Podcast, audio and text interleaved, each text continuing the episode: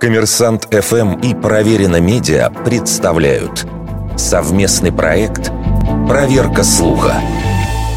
Правда ли, что настольная игра «Монополия» помогала военнопленным бежать из нацистских лагерей?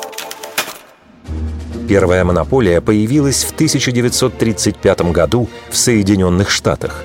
Вскоре лицензию на выпуск игры в Великобритании получила фирма John Weddington Limited, с которой в годы войны стала работать английская разведка.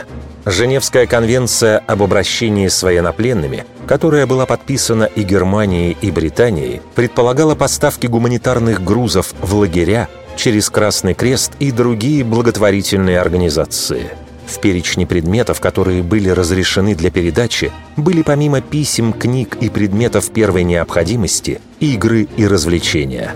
Разведка этим воспользовалась. По свидетельствам историков и сотрудников компании-производителя «Монополии», на игровом поле вырезали выемки, прятали туда миниатюрные компасы, крошечные напильники и схемы побега из лагеря. А в пачке игровых купюр добавляли настоящие деньги – Британских летчиков перед вылетом стали инструктировать. Если в плену вы получите коробку с монополией, обратите внимание на игровое поле «Бесплатная парковка».